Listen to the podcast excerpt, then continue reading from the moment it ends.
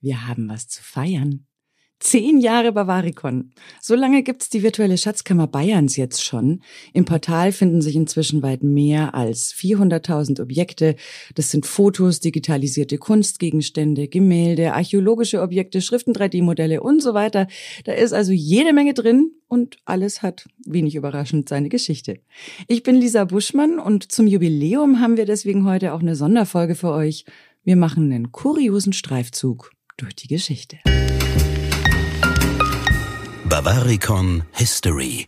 Privatfernsehen ist Teufelszeug. Der Ex-Bundeskanzler Helmut Schmidt stoppte teilweise die Verkabelung von deutschen Städten, kein Witz, weil er geglaubt hat, dass kommerzielles Fernsehen mehr Gefahrenpotenzial hat als Kernenergie. Hm, ob er damit so falsch lag? Seit 1825 schreibt man Bayern offiziell mit Y statt mit I. Irgendeine Idee warum? Nein? König Ludwig I. war ein Riesenfan der griechischen Sprache und der antiken Kultur Griechenlands, wie viele seiner Zeitgenossen übrigens auch. Also hat er 1825 festgelegt, dass Bayern ein bisschen griechischer werden soll und das I in Bayern durch ein Y ersetzt, also dem griechischen I. Passend dazu war sein Sohn Otto übrigens auch 30 Jahre lang König von Griechenland. Albert Einstein als Staatspräsident von Israel. Dieses Szenario hätte Wirklichkeit werden können. 1925 wurde Einstein nämlich der Posten angeboten. Der hat aber abgelehnt, weil er sich als politisch unbegabt und unfähig dazu sah, andere zu was zu überreden. Gefreut hat er sich über das Angebot, aber trotzdem. Stichwort Französische Revolution. Vielleicht denkt ihr dabei, wie ich übrigens auch, an den legendären Sturm auf die Bastille am 14. Juli 1789. Das Ereignis gilt als radikaler Gamechanger mit symbolischer Wirkung für die Revolution. Weniger bekannt ist aber, dass die Sache militärisch relativ unspektakulär abgelaufen ist. Also weniger ein Sturm, eher so ein kleiner Windstoß. Die Bastille war nämlich kein übervolles Foltergefängnis von einem despotischen Regime, in Wahrheit bestand die Wachmannschaft aus Invaliden und Veteranen und befreit wurden, kein Scherz, nur sieben Häftlinge, die wegen Fälschung oder Geisteskrankheiten eingesessen haben und die zum Teil überhaupt keine Ahnung hatten, was eigentlich los war. Wir bleiben in Frankreich bei der Revolution. Die letzten Worte von Marie Antoinette waren an ihren Henker gerichtet. Mit einem Pardon, Monsieur, hat sie sich bei ihm entschuldigt, weil sie ihm versehentlich auf den Fuß getreten ist. Äh, der hat sie dann im Anschluss guillotiniert. In Sachen Etikette ist Marie Antoinette also hoch erhobenen Hauptes abgetreten, auch wenn das Haupt am Ende nicht mehr auf ihren Schultern gesessen ist. Was für eine Lady. Nochmal was aus Frankreich. Napoleon war mit seinen circa 1,68 Meter für seine Zeit gar nicht so klein. Heute geht man eigentlich davon aus, dass er für damalige Verhältnisse normal groß war. Die Idee vom Winzling hat seinen Ursprung vermutlich in englischen Karikaturen. Die haben den Kaiser gerne als wütenden kleinen Gnom dargestellt. Ein kleines Rumpelstilzchen, das eben gar nicht so klein war wie gedacht. Mach mal kurz die Augen zu. Denk an Paris. Und vermutlich hast du gleich ein Bild vom Eiffelturm im Kopf.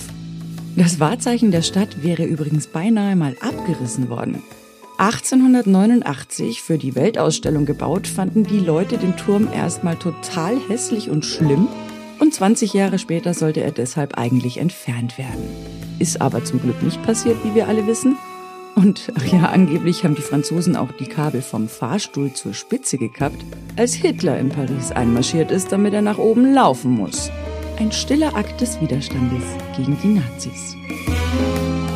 Ist Karotten, das ist gut für die Augen. Ein Satz, den vermutlich jeder von uns schon mal gehört hat. Aber stimmt es eigentlich?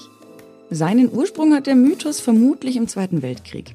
Da haben die Engländer ein neues Nachtsichtgerät und dadurch einen krassen Vorteil ihren Feinden gegenüber in der Dunkelheit. Damit die nicht gleich dahinter kommen, warum die Engländer im Dunkeln auf einmal so viel besser sehen, streuen die das Gerücht mit den Karotten und voilà, Generationen an Kindern wird immer noch der Mythos Möhre vorgesetzt. Guten Appetit! Ja, gesund sind Möhren natürlich so oder so. Als Telefone noch ganz neu waren, war die übliche Grußformel bei eingehenden Anrufen Ahoi. Warum ein Begriff aus der Seefahrt? Die Frage könnte nur einer der Erfinder des Telefons, Alexander Graham Bell, beantworten. Der hat den Gruß nämlich eingeführt. Der andere, Thomas Alva Edison, schlug Hello zur Begrüßung vor und hat sich durchgesetzt, wie wir alle wissen. Und wenn wir schon beim Telefon sind, die ersten Worte, die je über ein Telefon gesprochen worden sind, lauteten, das Pferd frisst keinen Gurkensalat.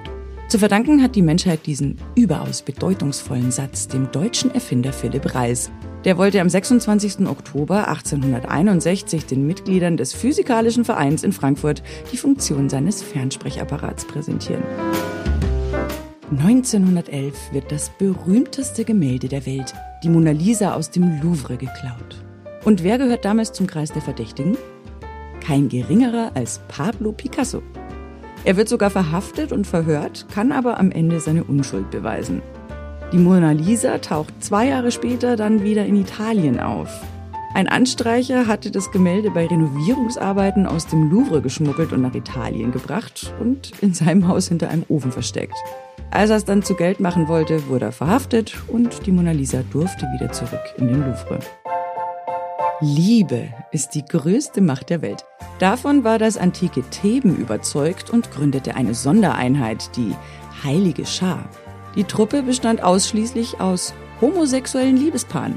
Man glaubte nämlich daran, dass die Pärchen besser aufeinander aufpassen und die Moral der Truppe durch die Liebe gestärkt und gefördert würde. Tatsächlich war die Heilige Schar extrem schlagkräftig, Ihre Kampfkraft dürfte aber vor allem deshalb so krass gewesen sein, weil die Truppe ausschließlich aus Berufssoldaten bestanden hat. Und die gab es zu der Zeit sonst nur in Sparta. Wenn man es genau nimmt, war der Erste Weltkrieg eine der blutigsten Familienstreitigkeiten der Geschichte. Zar Nikolaus II. von Russland, George V., König von England und der deutsche Kaiser Wilhelm II. waren allesamt Cousins ersten Grades. Und Kaiser Wilhelm soll den Krieg mal ganz sarkastisch kommentiert haben mit den Worten, wenn unsere Großmutter noch am Leben wäre, hätte sie das nie erlaubt. Die Omi, die Wilhelm da anspricht, ist übrigens Queen Victoria. Schon mal von dem Dichter Miguel Cervantes gehört? Nach ihm ist zum Beispiel das Instituto Cervantes benannt. Da wird weltweit die spanische Sprache und Kultur vermittelt. Cervantes war ziemlich abenteuerlustig und hatte ein echt bewegtes Leben. Zum Beispiel war er Kammerdiener eines römischen Kardinals, hat als Kriegssoldat in der Seeschlacht von Lepanto gekämpft und 1575 wurde er von Piraten gekidnappt und versklavt. Später kommt er wieder frei, wird Steuereintreiber in Sevilla, nur um wenig später selbst wegen Steuerhinterziehung verhaftet und eingebuchtet zu werden. Es kann natürlich sein, dass man ihm da was anhängen wollte, aber der Knast für Cervantes schlecht war gut für die Nachwelt. Im Gefängnis entsteht nämlich sein berühmtestes Werk, Don Quixote. Wie heißt's immer so schön, das Leben schreibt einfach die besten Geschichten. Wir hoffen, euch hat unser etwas anderer Streifzug durch die Geschichte Spaß gemacht. Wenn ihr Lust habt, klickt euch doch gerne mal in Bavaricon rein oder auch ins Literaturportal und historische Lexikon. Das gehört nämlich auch alles zum Bavaricon-Kosmos. Ihr findet uns außerdem auch in den sozialen Netzwerken auf Instagram, Facebook und TikTok. Die Links, die findet ihr wie immer in den Show Notes. Danke, dass ihr dabei wart und auf die nächsten zehn Jahre. Servus.